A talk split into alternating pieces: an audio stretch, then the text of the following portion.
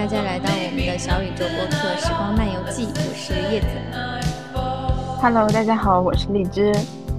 嗯，距离上一次虽然说好像确实也隔了差不多一个月了吧，啊，还真一个月了。然后上一次的录完，对，录完以后呢，我是就还蛮巧的，就是那段时间我正好是要出差，我就去了，就回了一趟挪威，因为我们的总部在挪威嘛。然后我们是进行了一个。差不多十来天的一个溯源之旅，就是因为它正好是，呃，罗弗敦群岛的一个捕鱼季，就是鳕鱼洄游季，那我们就是要回去进行一个溯源之旅。对对对，然后呢，所以其实上一次录完视频没录完播客没有多久，我就去了一趟，嗯，然后我觉得还挺棒的，你终于又回北欧了，可惜的。是我们这次没有能够见上，本来我们俩真的是一直在期待有有机会可以在同一时区，终于能在同一时区录播客了，但是，但是也没有录上，对，因为因为其实本来生娃了，对，这这个真的很搞笑，是我本来当时。呃，就因为我其实这一趟，因为主要是出差，然后我本来是想，因为挪威奥斯陆和我们要在奥斯陆，然后也要去罗弗顿，然后本来奥斯陆其实离哥德堡很近，我本来是想回一趟哥德堡，但是因为呃这趟你不管怎么样是出差嘛，然后订票就没有那么的方便，所以最后我就还是在犹豫中，我到最后走的前两天我都在犹豫我要不要就是不跟最后的大部队一起回来，我自己去一趟哥德堡，然后然后然后结果呢？就是好巧不巧，就是在我们在发布那一期前一两天，因为就我们还在商量那个文案怎么写，就是最后音乐什么还不要修改的时候，然后叶子就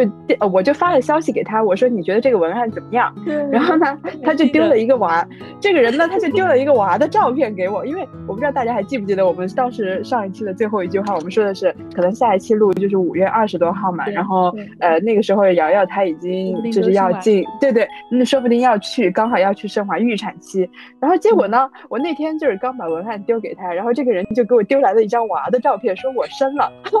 哇，我都还记得当时那个场景，我那一个震惊啊！就是啊，你在说什么？别说你了，我都震 惊，因为毕竟他是早产嘛，他还是比预产期提前了快一个月呢。对，三十接近三十三周的时候出出生的，然后当时那个经历啊，我现在回想起来，我当时是直接给你丢了个娃的照片，但是在我对对，你给他们说说，给大家说说你是发生了什么？就是因为那天就是凌晨的时候，我看才呃四月底吧，四月二十六呃呃四月对差不多二十号我是四月凌晨，嗯我是三十号走的，好像是。对，然后呢，我当时就是宫缩就特别频繁了嘛，我感觉都已经就是每隔一两分钟就已经强烈宫缩了，然后我当时觉得不对劲，我赶紧联系了医院去那个产科急诊，然后在我们瑞典这个。第二大城市哥德堡有唯一的一家产科医院，就是东方医院。然后我当时就赶紧呃让我老公开车带我去那边。到了之后，人家就说：“哎，来让我看看你这个还有没有可能保住胎，就是说把宫缩给你止住。”但是一看，哦哟不行了，开到三指了，你这个必须就是马上生，就就直接把我推到产房，你知道吗？这个太太惊悚了，我当时完全没有做好任何心理准备。我老公说，我在我躺在那个产产房的床上的时候，脸上都写满着 惊恐、担忧，然后还有就是各种各种表情全在我那张脸上。他说从来没见到过我那个表情，但是他就尽可能的安抚住我，然后让我就是反正先生不管怎么样先生出来再说。然后我们那个医院的护士其实也还也还挺专业的，我觉得就他们基本上都是很有经验的护士嘛，所以他们也看过很多的这个。呃，早产的这种情况，然后他们就跟我说没事儿，别担心，先生，然后就跟我一顿鼓励，一顿操作下来之后，我就娃就出生了。然后当时他刚生下来的时候，好小好小呀，他趴在我的那个身体上的时候，我都感觉哇，怎么会这么小呀，像个小动物，根本都还不像个小人类的 baby，对，又可爱又可怜的。我当时就还没来得及欣赏他和那个感受他带给我的这种快乐，就先进入了那种很焦虑、很担心。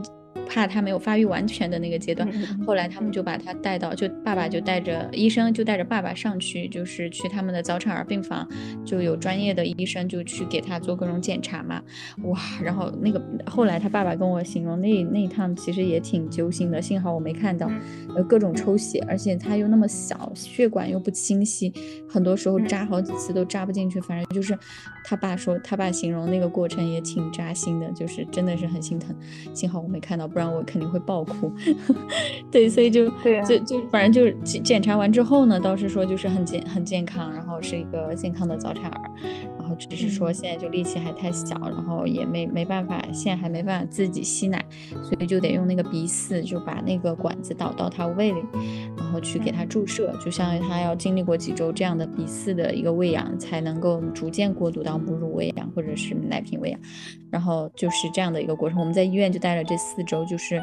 基本上三周吧。对，三周的样子就学习怎么样给他做鼻饲啊，还有学习怎么样护理这种早产儿。反正我的我的整体的体验下来，其实我觉得前期是很震惊、很惶恐的，然后也很焦虑，毕竟也是第一次当妈，然后又遇到早产儿妈妈，就真的是很担心自己没有办法护理好她，没办法照顾好她，不能给她很好的一个就是护理。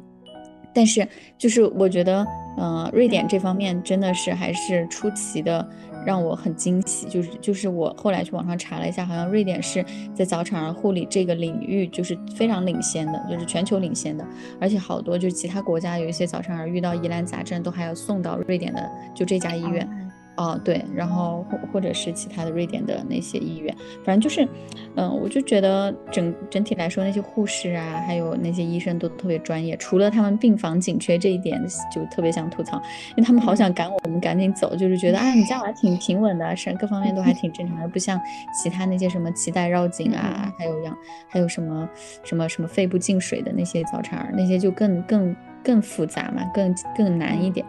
然后他就说，医生就经常说，哎，你们可以回家啦，回家 home care 吧，一切都挺好的。对，这其实就是因为病房紧缺，想赶我们走，而且我们在他们的病房里确实有很多消耗品，都得用医院的嘛，他们的那个成本也比较高。对，所以就是整体这几周过来过去的这几周吧，我们就是前三周在医院，然后后面这两周是在家里给他护理。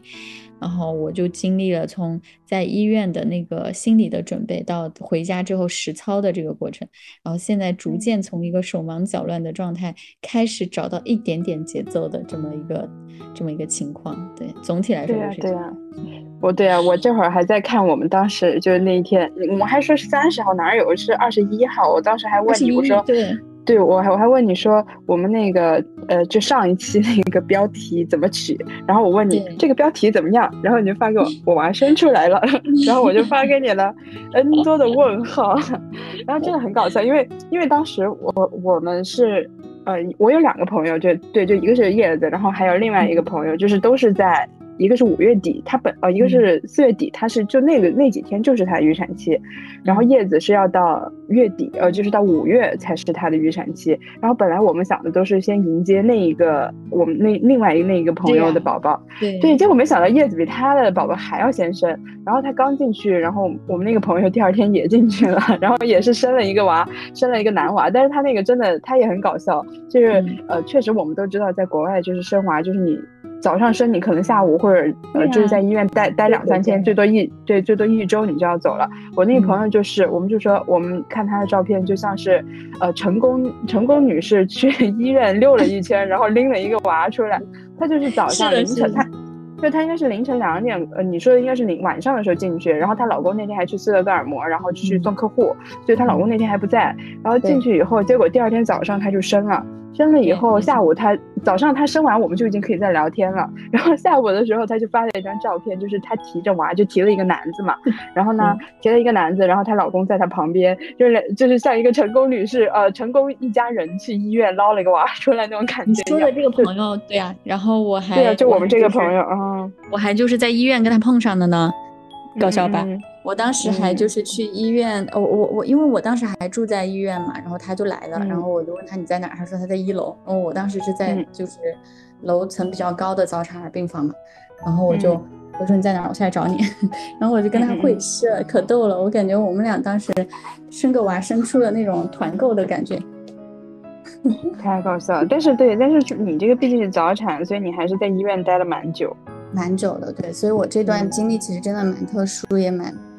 我很神奇，我觉得到现在我其实都还是觉得有点如梦初醒，就是很不真实的感觉。就突然就多了一个娃，我也觉得不真实。突然家里就来过，然后然后从医院走的那一天，我们也是拿篮子，然后装在那个车里嘛，就安全座椅上。然后呢，我就我就看着他，然后我们俩就我我们就往家里走嘛，就回家了。我心想，天呐，就是感觉出来了一趟，我这就要带个娃回家了。对呀。然后我老公还开玩笑，他说。对，他说就是感觉就是去快递，快递送了个娃。对呀，这种感觉确实是这样。然后，而且而且这种不真实在于我们两个就是平，就比如说我们俩现在在录播课，就是和上一次录播课完全不一样。是 我们俩先提前得先提前确认哪一天到底可以，而且不仅仅是我的时间可不可以，然后更多的是他家就是小羊羔这会儿需不需要喝奶？就刚才他前一秒还在那哇哇哭呢，然后就是。他现在应该你把他放回床上了，对吧？我看刚听你走的声音，刚稳稳住了他，给他奶了奶了几口，而且他差不多对呀吸饱了。但是因为我家早产儿嘛，力气比较小，他其实他现在吸的频率很高，但吸的时间不长，就是因为他吸吸一会儿就得歇一歇，或者喝睡会儿，或者是喘喘喘气，呃，换点尿布啥的。反正就是现在呢，他处于一个高需求的状态，也是正常，因为毕竟还是早产，跟其其他的就是正常足月儿还是会有一些。呃，一些区别的，尤其是在这种力气方面哈。然后我就觉得，对啊，额外的心疼他。所以我我过去的这几周，可以说整个人的状态就是一个纯纯的奶牛的状态，就天天就是在 喂奶和准备给他喂奶，以及换尿布和准备给他换尿布的路上。对，然后我我觉得这我其实挺想分享这一点的，就是我会觉得我有一个很焦虑的一个前一两周，就是刚回家的时候。为什么那么焦虑呢？就是因为确实看了看小红书很容易让人焦虑，你知道吗？因为对呀对呀，就像你刚就像你刚刚说的，就是在国外，呃，养娃真的是挺心大的。包括这边啊，我刚出生的时候啊，我问那些医生啊，他的这个屎啊、这些尿啊这些是正常的吗？他的频率是正常的吗？啊，然后他这个反应是正常的吗？他们所有的这些，他们都说正常的呀。就是而且。呃，包括我家娃有个特点，他的腿部力量就是很大。刚出来的时候，我还想说，哎，这娃很结实。后来我不知道哪天就在小红书上看到别人说，那个小孩肌张力高，就是尤其尤其多发在早产儿，就是因为他可能某一些地方没有发育很完全，所以他的那个肌肉张力就是肌肉很紧张，所以他的腿 才老是蹬的那么直。然后呢？嗯，我就想到我在医院的时候，这边的瑞典护士都是就是开开半开玩笑的说啊，你家娃很有特特点，他这个腿蹬这么直，好可爱呀。然后说这就是你家娃的 character，就是他就是你家娃的特特色。对他们都是这样的，就是从来没把这个放心上。结果一看小红书。满满屏都说啊，肌张力高，呃，就是会是什么发育不完全啊，然后以后又是什么，呃，他们都说说娃以后坐和趴都会有问题，发育不会很很顺利，然后一会儿又是什么老瘫的又来了，然后我跟你说真的，你你去对比这两两个两个这个这种情境吧，或者说是嗯嗯嗯。两种不同的育儿文化下面的这种焦虑和不焦虑的妈妈，我觉得太明显了。所以就包括我们那个朋友伟伟嘛，他也说，他说你看你现在还记你娃多久吃一次奶，多久换一次尿布，还还给他看，还给护士看他的屎啊或者什么尿啊正不正常？他说我一胎的时候也这样养，但二胎就得当当什么养来着？我想 我看一下他他怎么跟我说哦，呃他说二胎就完全不想管，照猪养。就就很搞笑啊！其实我觉得有时候就是妈妈的心态的一个转变的问题。其实你对，因为你更熟悉了，其实。对，而且关键是你要去焦虑的话，你有无数可以焦虑的点，真的，就从早到晚他的那些反应，其实婴儿一天一个样嘛，就很多时候都不一样。你刚觉得今天找到了规律，明天其实又不一样了。那你如果你天天对于这些变化这么敏感，而且对于他的某一些可能就是没有所谓的小红书上那些正常应该是怎么样的那种标准的话，你就会觉得自己的娃不正常，然后你就会马上就陷入那种焦虑的情绪。我觉得这个是我这过去的一两周体会比较深。刻的，就我会觉得，嗯，还是要给自己放松一点，然后同时你要相信，就娃怎么样都是能生活的，对，相信医生，而且他他其实生命力很很顽强的，只要不是说就是他是真的病了呀，生病了呀，或者是哪里不对劲了。啊，真的是像他们那些说的比较严重的那些反应了，那才需要额外的去注意，不然的话其实可以放松一点。这是我的一个我我我最近在给自己嗯，就进行自我教育的一个点。嗯，我昨天也是，就是我的前室友，因为当时就听我们播客的都知道，就是我前室友她当时也是因为怀孕了，然后她和她老公就回岳阳，就回他们老家去了。然后她，但是他们也没有打算就是之后继续在北京，呃，也是。呃呃，可能重重新去创业呀，或者怎么样，但是他们也就是生了娃，也就一直都在岳阳。然后前两天他，呃，就昨前天吧，他是从呃那边来北京，然后有一点事儿要出差。呃，你你看，对他已经就是他是二月份生的吧，生了一个水瓶座的小宝宝，然后呢，呃，生完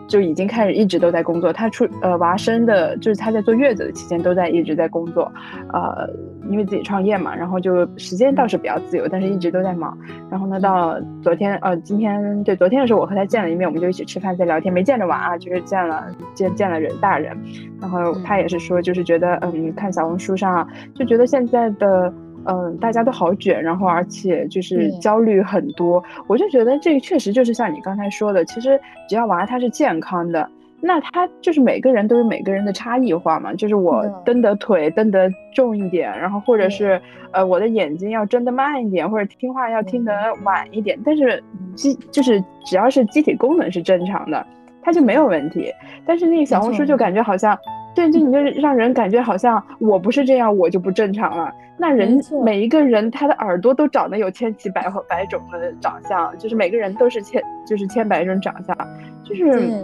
就是越看这种反而对，而且越越看这种反而越让人焦虑。对，要要去让它自然生长，也对，因为你知道吗？小红书上他们不仅是就是制造这种，我觉得制造这种统一标准式的焦虑感哈，它还有一个更夸张的。我因为我有的时候也会去看评论区嘛，就有当一个妈妈提出就是说啊，我的娃这样这样是正常的吗？或者就是分做这样的一个疑问发出的之后，底下就开始了各种各样的价值，就说你你你娃这样一看哼唧哼唧就是没吃饱，就是其实我看有个妈妈就发说她娃有时候半夜有这样哼唧哼唧是不是肠胀气啊，或者是是不是？有点不像话，他可能就是发出这样一个疑问，那底下就一堆人对他进行价值，就是说你你看一看就是你没把娃喂饱，或者是一看就是饿了呀，你怎么你怎么还会在这儿说长长气，反正就是各种这种声音嘛，我就觉得其实挺不友好的。你说大家都是当妈妈的，而每个娃的情况都不一样，你作为一个在网上评论的网友，你都没有亲自照顾过别人的娃，你凭什么去这样子去占据别人的娃，或者占据别人的妈妈？所以我觉得。自己带娃还是很好的，就是说你是最了解你娃的人，就是别人怎么说，不管别人怎怎么说，你是每天陪他最长时间，陪伴他最长时间，了解他，观察他，一直在学习的这个人，所以我觉得你应该是最有话语权的人，这个这个是我觉得。还是应该要有足够的信心，你是最了解你孩子的人，不要允许别人来去对你做这样的价值，不管是谁嘛。所以其实，在国内，你想都是几边的大人围着转，然后各种声音，对吧？就是除了除了你，你你去小红书上看这些，还有你身边的，可能你父母也说，哎，你这样不对啊，你婆婆公公还会说，啊，你那样有问题，或者是这肯定。不行，怎么怎么地，就我觉得这种就会让一个新手妈妈更加的情绪更加有容易出问题。本来就已经在产后要面临更多的就是从来前所未有没遇到过的挑战，然后还要适应身体的变化，激素啊，还甚至还产奶，产奶过程中喂奶过程中可能还会遇到堵奶啊，或者像我现在遇到的这种奶头红肿。对，所以就是就是会有好多好多的这样的挑战。如果是如果是大家都是不不友好的声音的话，我觉得其实对于妈妈来说，这样的环境真的是非常的容易引引起焦虑。对，这是我的一个感受。对，所以我所以我就觉得，嗯，对，所以我就觉得就是，呃，你这个经验也蛮好，就是就像大家以前看病找不到，呃，不知道自己出了什么问题，就去百度，然后 百度出来说都是癌症，你要死了，怎么怎么样？对，然后其实其实你真的去医院看，根本没啥大事儿。而且然后，但是嗯，都很不一样，真的，而且每一天它都很不一样，定得是以这一段不不不断学习的心态，而且你要 open，要持开放态度吧，你要允许你的孩子表现出不一样，或者他可能昨天还很安稳，今天就突然间有一些地方不得劲儿了，就是你还是要给，因为小孩子他毕竟也没有自别的表达的方式，他只能哭啊，那你这个时候如果不给他耐心的话，你就会对吧？你就会你就会觉得说，哎，为什么昨天好好的，哎，为什么刚刚还好好的，现在又咋了？就会对，就是其实我觉得这样是情绪上的话，对小孩也是一个感染，就是他能感受到父母的不耐烦，或者是不不，你懂的，就是可能出现情绪的焦虑，孩子也能感受到，对吧？嗯，那你觉得就是你生了娃以后，嗯，比如说。嗯，我也听你说，你晚上就睡不了好整觉，就是碎片化的睡觉，然后或者是有一些身体上的不舒适呀等等的，你会觉得，嗯，就是生了娃之后和没生娃有什么区别吗？然后或者是会觉得，就因为我确实有朋友，就是我会看见他们在微博上面会去抱怨，就是觉得。呃，生了娃劝呃，就他们会直接的说，就是劝人生娃和劝人结婚，对，就是 就是最就是最坏的事情还是怎么的，就是大概是那个意思吧。就是我有两个朋友都会在微博上面去这样吐槽呃吐槽，对。但是我呃，就是比如说像我前室友还有你，我就感觉还有包括维维，就我们那个就和你在同一医院生娃那个我们那个朋友，呃，就是给我感觉不一样，就是你们好像都会。更享受其中，虽然说有一些不舒适的地方啊，所以你也可以，对对对，感给我说说看，给大家说说看你的这个感受，哎，好呀，其实我生娃的这个决定是一直以来就，这你你应该也知道，做好了的，嗯嗯，对我是做好准备的，就不是一个相当于意外的吧。嗯，对，因为我会觉得说这是一段我想去体验的经历嘛，包括我们当时在聊生育那一期、生育观那一期的时候，我也好像跟你分享过，我说就是想带孩子一起去体验和看到一些不一样的美好的，就去去去去感受这个世界的美好吧，这个是我想要去生育的原因。对，当然，嗯，生育之后呢？就包括现在刚刚孩子出来的这几周里面，生活的翻天覆地的变化，包括睡眠缺乏呀，包括喂喂奶的这个过程中经历的一些不顺利啊，前期他衔乳的一些一些挫折，还包括就我现在啊乳房胀痛啊，或者有时候这些这样那样的不舒适吧，就是我自己身体上的这些变化，肯定也是会让我去想到，就是为什么网上的人这这些人说劝退，他们说劝退的背后一定是就是带着就可能更大更多的放大。大的这一面，就是说，呃，生娃之后，你的生活、你的自由度受到限制，然后你的身体发生变化，你要牺牲你的很多的娱乐的时间，或者你去关照你自己的时间，你不得不去关照这样的一个小婴儿，那肯定会有很多的怨言，或者这些人他可能会带着更多的牺牲感。对吧？自我牺牲感，我觉得我我也能理解，因为是我也现在也体会到这些东西，就是体会到这些艰难的部分或者是辛苦的部分了。但是我会觉得说，我不能去放大这个部分，因为毕竟这是我做出的选择，就这个人生选择，他所有的人生选择都不可能是完美的，就是说只有好的没有不好的部分，都是有好有坏，对吧？那那。我不断去放大他辛苦的那部分，我就会忘记我的初衷。那我的初衷就是让他去体，让他和让我都去体会这个美好的这个体验的部分。所以我觉得我还是要去做积极的心理暗示，就是像我们之前一直聊到的，就是这种吸引力法则也好，对吧？或者是说心理暗示，你要告诉自己，我是很享受这个当妈妈的过程，而且他宝宝宝贝就是很可爱呀，然后他也。它也会带给你很多惊喜，每天都有新的变化，甚至他如果喝吃饱喝足的时候，他一脸满足的那种表情也确实是很治愈的。虽然说现在我可能还体会到的是有限的他的变化，可能再大一点，他还会有一些其他的一些开始说话，对 对对，开始说话可能会叫妈妈爸爸，或者会有这种就是这些瞬间是我期待的部分。那我为了这些期待部分，我可能必然也要承受那辛苦的那个部分，或者去。去担心他的那个部分，因为肯定的，肯定会担心的。我觉得，我觉得就是当妈的这个体验和当爸的体验最不最不一样的一个部分，就是在于我觉得爸爸心还是会大一点的。就是爸爸毕竟可能没有经历那个就整个身体激素的变化，然后这种催产素啊，这种这种就是母爱泛滥上头的这些东西。然后爸爸就是比较理性的、高效的、有有方法、有策略的在带娃。当然，爸爸也有感情，爸爸也很也觉得小孩很可爱，然后很享受跟他的相处。但是爸爸不会过度的去担忧，这个是我我感觉到就是在呃 parenting 这个叫什么育儿过程中。就是男女的一个差异，或者是说爸爸角色和妈妈角色的一个差异吧。对，然后我就其实回应回答你刚刚的那个问题，我就觉得确实生活发生蛮大变化的，但是我还是没有忘记我这个初衷，就是我想啊，我想要去就是带这个生命一起体验美好的这个初衷，我还是希望自己能够坚持啊，并且就是还是要去克服掉我刚刚提到的这种育儿的焦虑。其实克服它很还是很难的，因为有时候还是忍不住会刷小红书，你知道，尤其是在这边，就是又没有什么王牌月嫂，又没有什么太多的，因为这边的医生不是跟你说都心很大嘛，就确实是。有一点像另一个极端吧，当然我我我也尊重他们这边的养育文化，就是北欧的养育文化就是这样的，就是孩子他就是应该自然生长，你就应该丢他去去林子里、森林里面让他去撒野撒欢的那种，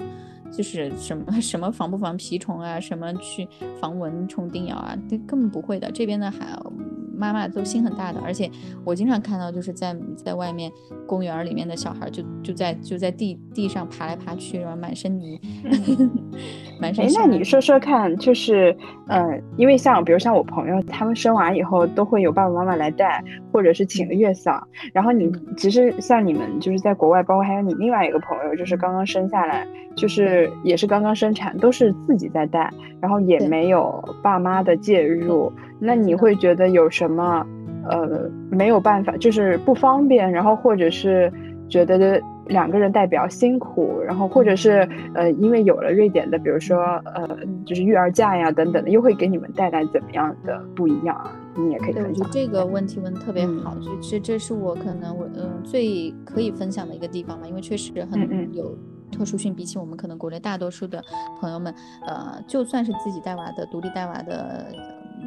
就是夫妻来说，我们这个还有一个特殊性，就是在于我们在北欧的这片土壤，然后在这里就是在瑞典呢，反正它有四百八十天的父母假。然后呢，我们现在的一个安排是，因为我我爸妈和他爸妈都来不了，我老公爸妈都来不了，因为一些特殊这样那样的原因，所以我们就是两个人带娃，这是一开始就定好的。那么在这个前提下呢，我们的分配就是我先来啊休这个半年的产假，然后因为前半年基本上是要母乳嘛，如果是不出意外的话，哈，那可能要母乳的话，就基本上是要待在家里，所以就是前半年我待在家，然后呢，啊。他再来休半年产假，但是有一点比较特殊，因为我们这个是早产儿，好像他有一些福利，就是北欧这边其福利体系其实特别复杂。我跟你讲，就是当时我在了解这些什么 VAB，就是育，就他是他还不是育儿假，他是一个就是照顾生病孩子的这种假期，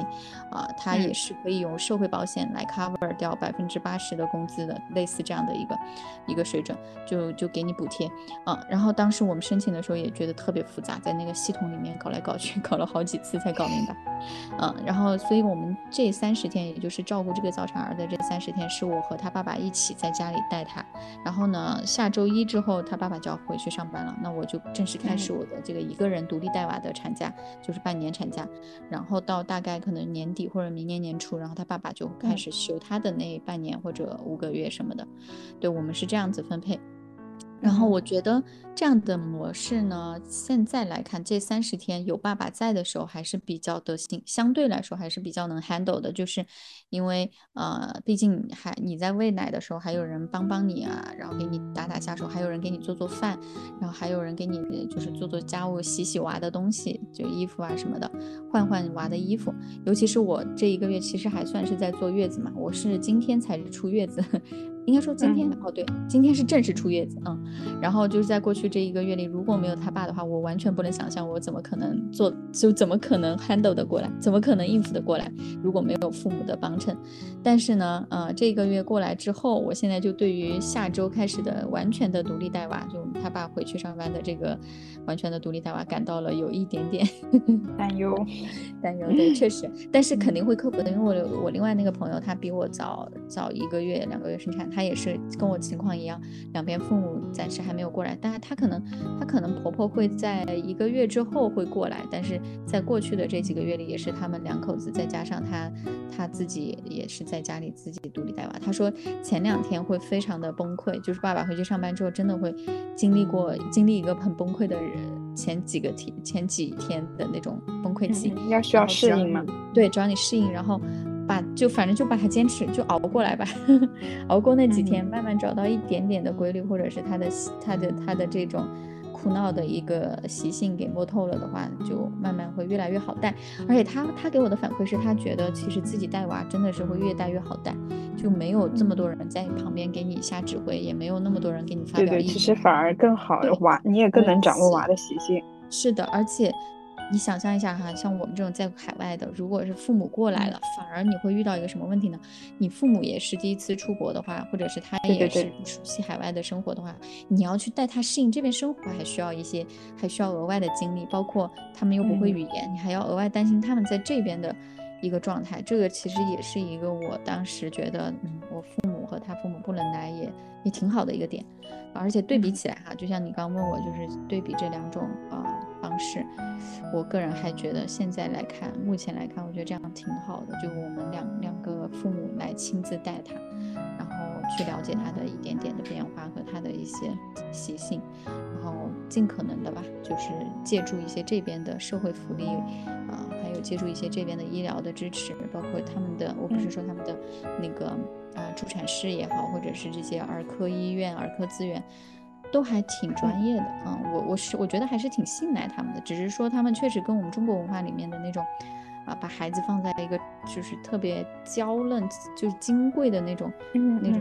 价值观，肯定是环境是不一样的。对对对，所以你要调整好这个之后，其实确实他们还是很值得信赖的。就是只要你，而且你不信赖也没办法呀，对吧？你又没有这种资源，你也没有更多的资源，嗯，对你根本就没有别的办法。那你除了信赖他们，完全交付给他们，还有什么办法呢？对吧？不过我觉得挺好的，而且呃，就是我先说一个变化，就是我不知道听众呃朋友们有没有发现的是，他从称呼我呃我老公已经变成了。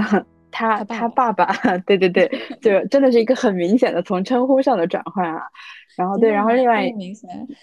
是是，我开始没有意识到，然后是你就是刚才我就在听你讲这段话的时候，然后我突然意识到，哎，你对树哥的称呼已经变成了他爸爸，然后我就觉得，嗯，这个还蛮明显的一个转变，对，就是身身份的明显，呃，对呀，就很好玩，嗯，然后然后。然后我刚才也是想说，就是我我我朋友，就我前室友，昨天我也在和他聊这个问题。他也就是说，因为他生了以后，虽然大部分时间是她和她老公两个人带，但是也会有，嗯，比如说她老公的妈妈，然后还有她爸爸妈妈的介入嘛，就觉得只要娃一交给爸爸妈妈，就是长呃，应该是他们的爷爷奶奶，对对对，在。带一段时间的时候，就完全就不一样。就是比如说，他们自己带娃的时候，那娃哭就让他自己哭，他们也不会去管他，也不会一定要去抱他。但是，呃，长辈就会非常的想要抱着他，就觉得你要拍好他，安抚好他，然后让他不哭。但是就会放在手上，一直放不下去。就如果交给长辈，就是对对，带个一两周，那那个娃就再接回来的时候就特别难养。就特别对对，嗯，我那天我之前还跟另外一个在这边的呃小伙伴也在聊，因为我去他家看他的时候，他他娃都已经三岁多了，都挺大的一个娃了。然后他妈妈从国内过来这边帮他大照看大娃，因为他又生二胎了嘛。然后他他大娃都三岁多了，就爬个也不是爬栏杆，但他就是可能走一个那种楼梯吧。呃，其实很安全，在我看来它很安全，它又有杆子，它就是只是喜欢走边边，然后搭着那个杆子走边边，然后他他那个他妈妈就是我这个朋友的妈妈，也就是他的外婆，就一直在底下护着，就拿个拿个手一直全程陪陪，就是带着他，就是把他拖着，然后他就跟我说他很无语，他觉得就是小孩就是到了这个想探索想攀爬的年纪了，但是这个。他他妈妈就是会保护欲又很强，对，嗯，保护欲特别强，然后完全简简直就是老话说的什么含在嘴里怕化了，捧在手里怕掉了，就那种。哎，但是但是我觉得啊，你说不爽，他就特别不爽，他他觉得他妈妈他不他很不认同他妈的这种观念，而且他他其实，但他又他又没办法完全的去起冲突，因为毕竟那一辈的观念你也改不了，而而且人家也是好心好意从国内这么大老远艰辛的跑到国外来帮你带娃，然后如果你还吐槽或者是还跟他争执的话，这也不可能，就是也也会容易起起家庭冲突嘛，他也觉得这样有点太太那个了，太狼心狗肺了。嗯，然后，然后刚才你你你说，对你说有一个就是，嗯，你娃哭的时候，你我记得你前两天跟我说，你还是会很心疼他嘛，然后就会要一直去把他框好，对对，嗯，因为因为我不是刚才说我那个前室友，她就会，她她她就说吐槽她老公，就是说她老公就无所谓的，就是让她可以让他娃在那哭二十分钟，他都不管他的，就一直哭到那个娃不哭。对，除除非是因为呃就是饿了要喂以外，然后那种随意就是他想要抱抱就亲亲那种，他都不理的。但我的感觉啊，就是我也不是很确定，但是我感觉总觉得之前学这个婴儿期的这个阶段的时候，我觉得刚出生的宝宝还是很需要一个这个。依念的环对安全感，我觉得这个是一个蛮重要的，就是告诉他身边是有人在，这样就可能在，就是他之后的长大的过程中，他可能已经忘记了之前的这一段经历，但这个安全感的需求应该是会一直就是隐藏在他潜意识里面，让他没有办法就是在某些时刻表现出一种非常安定的状态。我是有这种感觉，我比较同意你这个看法，可能也是因为我们学社工。心理学这些东西吧，可能额外的关注心理这个层面的需求。我是觉得，包括你刚刚说的，我觉得首先他的基本需求要满足，包括他饿了，那一定是要喂的。然后包括他尿布，尿布那个完已经变难了，他肯定是因为尿布不爽了，那肯定还是要给他换尿布的。然后还有另外就是说他胀气了，他都难受了，你想他肯定都已经。就是他在那儿哭的都已经那么惨，一一定是因为他肚子里气都排不出来，得需要你帮助了。那这种肯定是就必必然是要回应的。那么其次，就像你说的哄睡啊，比如说或者他就是无聊了，他就想要抱抱。那这种的话，我觉得会视情况，尤其像我们这种又没有大人帮衬，又没有就是额外的，像我接下来要独立带娃，我可能还得自己给自己搞饭吃，中午还得要还得顾上自己，因为你自己不照顾好自己的话，你也没有精力或者没有能力再去照顾他嘛，所以。这个之间要寻求平衡还是挺难的，但但我同意你说的，就是说这个安全感基本的还是要给足，就肯定不可能说让他在那儿哭二十分钟，呃，或者三十分钟，尤其是我们这个还是早产儿，嗯，我们其实还是很小心的在呵护他，因为他现在按理说还是应该在子宫里的，就是说是应该在那样的一个环境，但他现在提前出来了嘛，所以如果你不给他给足的安全感的话，他其实应该生长生长后期会受到影响。嗯，对，所以我们就是现至少现阶段初期还是会很小心的呵护他，然后给足他安全感的。我觉得，对，然后后面嘛，根据他自己的情况，说不定他更强大一点了，更力气也大了，然后啊各方面也更稳定了，那我们确实是可以，就是根据呃大人和他的这个需求之间的平衡来来决定什么时候回应，什么时候可以等一等这种。对，所以就当你那天给我说的时候，我就觉得，哎呀，你真的是一个特别好的妈妈，就是 特别好的妈妈要去，就是给孩子那么足的安全感。因为当时就是叶子生宝宝的时候，我就给他说，我不是会看星盘嘛，我就给他说，你要不拿你娃的星盘我给你看看。然后因为我们最开始都以为他会是一个小双子，就我们还幻想了很多啊，他是个小双子，每天就是能够呱呱呱呱说很多呃话，然后而且有很多不一样的兴趣爱好，就是。呃，你们俩夫妻都是很希望他双子，然后也觉得啊，就是双子会怎么怎么样，就对他做了很多幻想。对，然后结果没想到生了一个金牛，就还以为是一个白羊，但其实没有，就是个金牛。然后反正我看了他的星盘以后，其实他我们当时还说嘛，就是他因为月亮也是一个金牛，就是其实月亮金牛的话，就是他能从妈妈那里能够得到很大的安全感。对，所以他内心就是一个，对，所以他内心就是一个非常。会非常稳定，就我们说，其实他的整个星盘会很像他爸嘛，然后就是他其实，呃，内心就是能够自足，然后也比较稳定，就是安全感很足的那种小宝宝。然后所以你在后来的给我的分享中，我就觉得，哎呀，真的难怪，就你看，就是这么温柔的妈妈，她的娃要是不安全，我都简直难以置信。你真是太会了。我觉得你有你这 句话，有你这句话之后，我心里都踏实了，你知道吗？踏实，你这个就是给人家的太多的安全感，安全感，这个就是最好的，就是对于一个孩子最好的期待，你知道吗？对呀，就是他内心他会很富足嘛，就是很安全，很有底气。真的，因为他在医院的时候，我不知道是不是因为他现在还小，就是还没有力气那么闹腾，还是咋的哈？就是我们在医院的时候，就算我们都是早产儿病房，但听隔壁啊，还有一些周围的娃都是好起来的时候，根本停都停不下来那种。然后我们家那个他他还是需求发，就是他还是很明确的，是一些某些需求，不太会无故的，就是闹腾很久的那种，就是他还还是能感觉到他。他是发生了什么或者需要什么才会哭，然后那个医生和护士他们时不时也会评价说，哎，你家娃很 calm，就是，就他说，而且我记得我们当时对回家的时候把他弄进安全座椅的时候，他就哭了两嗓子就没有一直哭了，但其实那个那个对他来说很不舒适的，应该来说是很，因为他现在很小，其实都不应该那样子坐在里面，他他还是应该一直躺着的，但他都就只要一有安抚奶嘴，他就能把自己安抚好，他甚至现在会自己扶着安抚奶嘴把自己安抚好，你知道吗？哦，好可 爱哦！我我回头给你们分享一张那个照片，他他自己 扶安抚奶嘴，自己拿着安抚奶嘴往自己嘴里怼的那个 那个照片。啊，还有视频，就是感觉感觉还挺聪明的。然后，然后那个护士当时就我们把他放进那个汽车安全座椅的时候，护士说他是一直就这么 calm 吗？还是今天才这么 calm？然后我就说他好像还还可以，还一直都还挺平静的，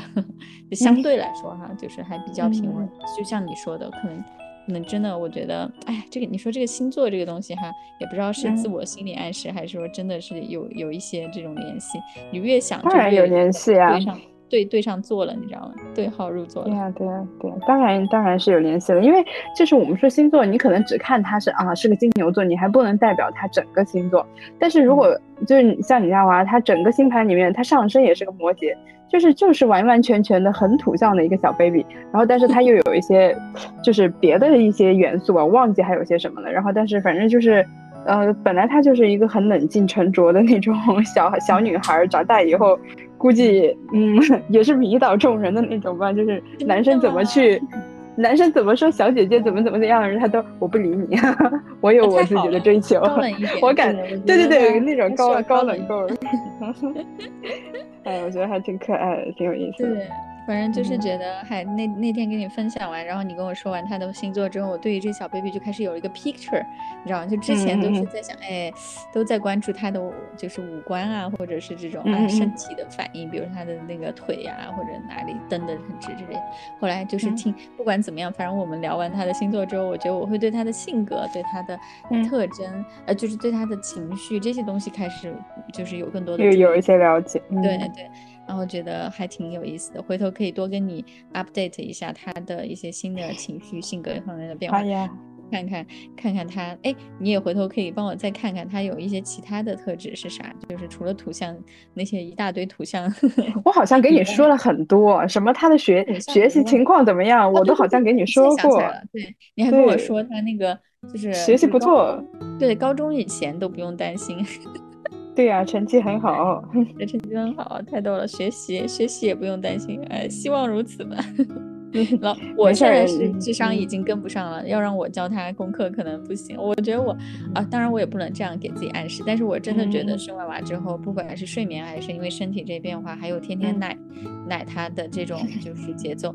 会让我觉得我的记忆力和我的关注意力有时候也是确实是有点。我感觉可能只是没休息好，但是你可能比如他稍稍长大一点，你过了这段时间，然后你就就自然而然就恢复了。我经常说着说着就是说几句，我就说哎，等一下，我刚刚在说啥来着？但我觉得今天还好哎，今天对今天你录并没有显示出你。记忆受到了任何的影响，可能是因为还是因为这个话题实在是太还是很激动人心的，然后同时也是让我觉得还记忆犹新的一些点，赶紧想跟你分享，趁这个播客的机会，对，所以我觉得还是很开心能跟你聊聊我的这些变化。其实我刚刚还想问你，你的就是你那次呃挪威之行的一些收获和感受的，因为这一个月其实对我们俩来说都还挺 intensive 的，就是。都还挺那个叫什么强度还挺大的，包括你这种海外又是一次海外旅行加工作的体会是怎么样的？然后可以在我们这次播客结束之前也跟我们聊聊你的一个一个一个感受和动态吧。对，尤其是来到挪威的这一次，你你有什么新的感悟嘛？然后再次回到北北欧，你又是一个什么样的感受呢？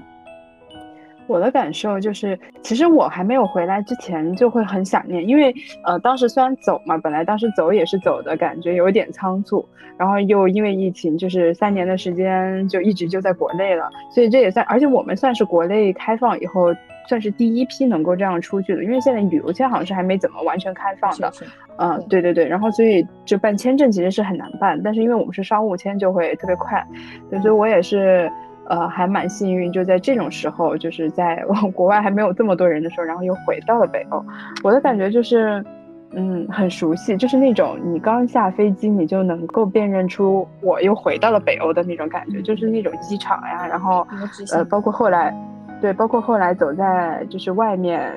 就是走在森林间的那种味道、气味，就是你能够很熟悉的，就是唤起你当时就唤起我当时在北欧读书的那种感觉，对对对，那种记忆。然后所以也就那种熟悉感，就虽然我去的是挪威，就我很早很早去，也是八年前，就是当时交换的时候去呃瑞典，然后中途去奥斯陆玩了一趟，然后也是八年前的时间。但是因为北欧总总体来说还是比较相似的，所以就还是能够。回忆起就是在瑞典的一些时光，对，但是我的感觉是，因为我其实当时就特别怕的一点是，我当时其实是很想，你知道我是很想留，但是因为一些原因没有留下来，我就会觉得我就会对那种很短期的呃出去，但是你短期之内你又要回来这种，你没有办法一直留长时间留在那儿的那种，会感到胆怯，会感到一种就是会害怕的这种情绪。对对对，就是包括我经常做梦都会有，哎，我梦到我回去了，但是因为我没有签证，然后所以我又得就是想办法怎么留或者是怎么样回来，就是这个在我经常，呃，睡觉的时候会梦到这种情景。所以其实我这次回去的时候，我的感觉就是还是一样的，就是因为时间很短，而且你要去调整那个时差，我基本上很多时候都是在昏睡当中，就是只要你倒下你就能睡，对，因为你要调那个时差嘛。对对对，但是。你会觉得这个季节，然后我们刚去奥斯陆的时候又是下雨，就是天呐，太让你就是回想到那种，呃，秋冬时节的哥德堡的那种感觉，哇，太窒息了。因为我其实很不 喜欢，给我发很不喜欢它下雨，然后下雨，然后阴雨绵绵那种，就嗯，晴天倒是很完美。对，然后反正嗯，就会让我回忆起当时的这种就是。感受，然后但是我去罗弗敦的时候，我也是第一次去罗弗敦，然后它是真的很漂亮，就是那个海水清澈，对我都觉得你家娃大一点，你们可以选择夏天去那儿度假。对，它夏天真的照片我都觉得要窒息，对对对对对，对，就是太漂亮了，就是感觉好像是就是就是很像我在 ins 还是那些国家杂志地理，反正就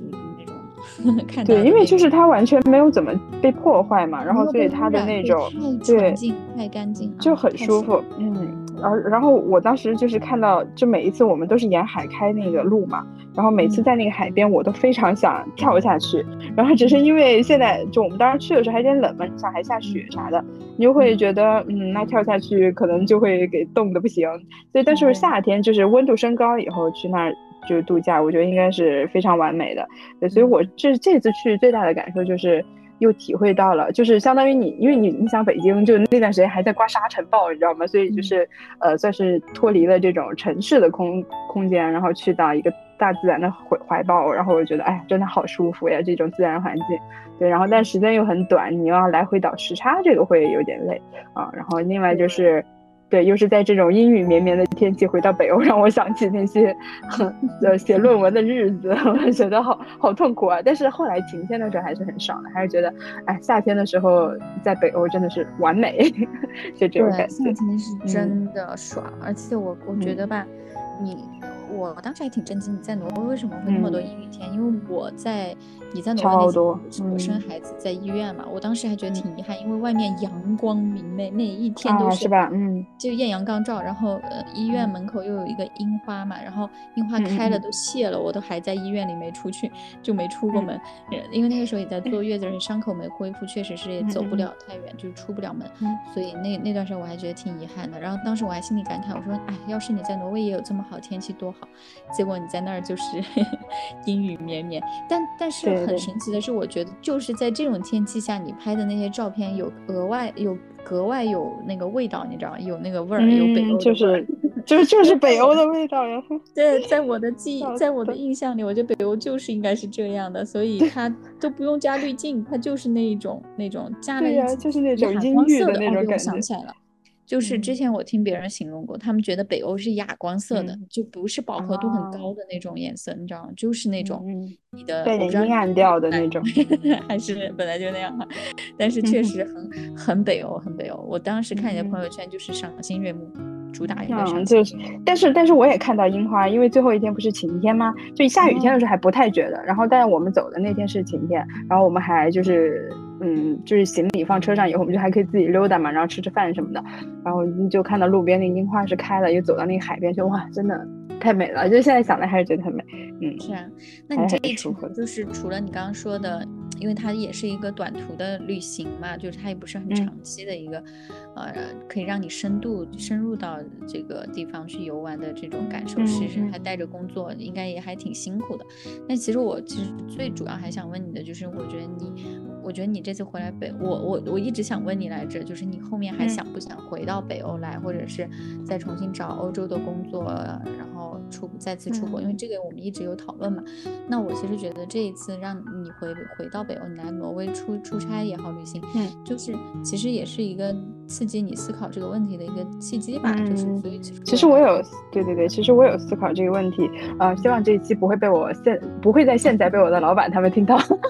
然后对，但是其实我当时去之前。去之前我还呃我是回来才跟你说的，然后去之前的时候正好就因为可能因为我发那个朋友圈，然后我有一个朋友，我之前也和他一起工作过，一起共事过，然后呢他给我说了一个新加坡的工作，呃所以我其实，在那个旅行的呃那个工呃出差的这个期间，我是带着一个想法，就是难道我之后要去新加坡吗？因为我们当时就这个事情聊过，但没有深入。但后来其实后来我没有再问他新加坡这个事情，因为我觉得不会去，就我不是很喜欢新加坡的天气，会太像广州。那种嘛，潮湿，然后炎热，对。但是我在北欧的时候，我当时的感觉就是，哦，就包括回来以后，我想，我我可能觉得，呃，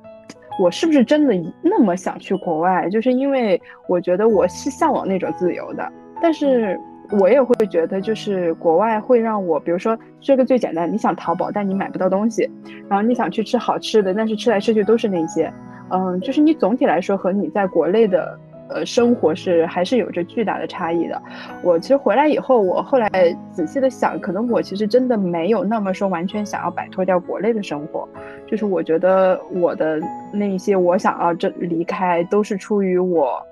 对我现状的不不满意啊，或者是对之前的一些怀念，然后所以让我那么的想要出去。但是我感觉哈，就毕竟我爱学法语嘛，然后我觉得我还是很想去法国的。我觉得我还是很想。就是去法国生活一段时间，或者是奥地利啊，呃。就是维也纳，对对，呃，奥地利那个国家，对，就是还是想去南欧，然后再去生活一下。因为我觉得南欧它和北欧最大的区别就是它充满了阳光，但是呢，它也有，就是我们看着好，好像很好，然后包括我当时去旅行的，去法国旅行那几个国家，我都觉得很不错。但它当然也有，就是我听我朋友说，它的天气也会非常像英国爱下雨。你北欧，你到了冬天，它不管怎么样，它还下雪嘛，你还会觉得很快乐。但是在那种只下雨没下雪的地方，你又会觉得很窒息。然后，而且，呃，南法就包括法国，还有包括其他西班牙什么，它到了夏天它就巨热，而且是没有空调，因为是处在老城区嘛。就是我觉得我带着很多的幻想和滤镜，但是可能如果我真的去了生活，它也会有各种各样的问题。对，所以我觉得我在于我之前是非常想就是直接就离开嘛。然后，但是我这一次的感觉是，我觉得对于这个选择，我可能还要去思考一下。就是思考的，唯一是在于我要不要选择定居。但是我还是很想去再生活一段时间，所以我应该还会看看之后的机会。对，但是我最近是有一个感觉，是我觉得我有点想去海边的城市，可能会考虑一下威海和青岛这样的城市。呃，也是突然的这样的念头吧。哦，也是突然的念头。对，但是我不知道呃为什么这个念头会在最近这样出来，可能因为我朋友的一些关系啊，因为比如说我五一来出差的这段时间，然后有朋友他们就去青岛旅行了，然后回来给我分享在青岛的快乐，然后也有朋友就是，然后因为我最开始是对云南很有滤镜，就很想去大理啊或者去这些生活，但是我我年初不是去了趟大理嘛，我就觉得大理嗯和我理想中的大理其实还是不一样，就是虽然我之前也去过，但是这一次再去的。时候我就觉得大理完全不是我想象中的样子，呃，完全没有想象中想要在那里呃定居的那种感觉，所以我莫名的是呃对威海和青岛有了一点想法，但是我觉得这要看啊，所以我可能可能会端午的时候和我朋友去趟威海，然后我会在之后再去做一些决定，嗯。但是这只是现在我们先说出来嘛，嗯，对，但是我觉得还是要去尝试一下。对，反正我觉得就是每个阶段你的想法都会有一些变化，你就对对有变化，变化吧。然后你是是是，你也就是就不断的在 follow 自己的内心的声音就好。对对，没错没错。觉得你任何时候再想要做出其他的任何的选择都是 OK，你就持开放的态度。对，所以这也是为什么我觉得你这次来嗯北欧之后，我觉得就是挺想会有一些新的想法，嗯，对现阶段的一些感受。其实我我的话，我就觉得我现在这个小孩嘛，对重心可能前至少在前他还比较小的这个时候，您都还是以照顾他为重心，当然对，当然也。有可能的话，我自己也会有一些职业规划上的一些变动，就希望说自己能够有一些新的领域上的一些开开拓，对，所以就希望说这两个条线能够并行吧。但是应该是在，我觉得会的会的，这边瑞典，对，还是在瑞典这边就是继续去探索一下。然后如果是哪一天真的是有一些新的改变。让我们不得不回国的话，那再考虑回国。对，嗯，那我觉得接下来还是也也可以继续跟大家分享我在这边就是北欧带娃或者育儿的一些心得吧。其实还应该还是对，还是会跟国国内的一些感受很不一样吧。我觉得，嗯，肯定肯定，嗯，毕竟还是另一个文化。然后也希望荔枝多跟我分享你作为就现在我最认识的最快乐的单身人士的，没有问题。我我最近真的对找对象你都没有想法了。对，你就是我认识的最快乐的单身人士，而且而且真的是最最大程度的在享受你的单身生活，这一点非常好。我觉得你一定要就。多分享，然后多让我感染到这种快乐，这样我也会就是在养育呃孩子的过程中，别忘了就是丢失自己，因为你你要自己快乐了，你的孩子才能被你感染，然后才能也会去。主动去探索他的快乐，就是一定是一定是受到父母的影响的。我觉得真的孩子还是会受很大程度父母的影响的，所以是的，也是首先还是自己，然后才是他，因为我觉得这个顺序还是很重要的，因为在国内我觉得所有的孩子都是以啊所。所有的家庭都是以孩子为主，重心，对，就是就是孩子中心。然后我看那天有个博主说，他说国外为什么那些父母带娃就没那么没那么痛苦也好，或者咋就感觉没那么难？可能是因为他们很多时候还是以。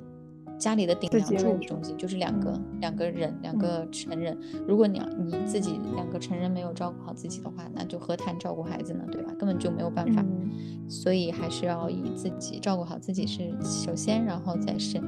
这个小生命。对，以后还是会继续跟大家分享的。然后，但是就是这个录制的频率可能就不太定期了，或者是说 就是比较 比较开就就是什么时候能约上什么时候录呗。对，然后我们也会琢磨琢磨下一期录些什么话题。我们也不会总是围绕着娃，对，对，但是会分享很多。嗯，可以继续把我们的一些想法，还有就是最最新看到的一些我们自己身边的事情啊、朋友的啊，或者是社会上的这些东西，我们都会去积极的思考。毕竟我们还是社科项的两个 主播。对对对，没错。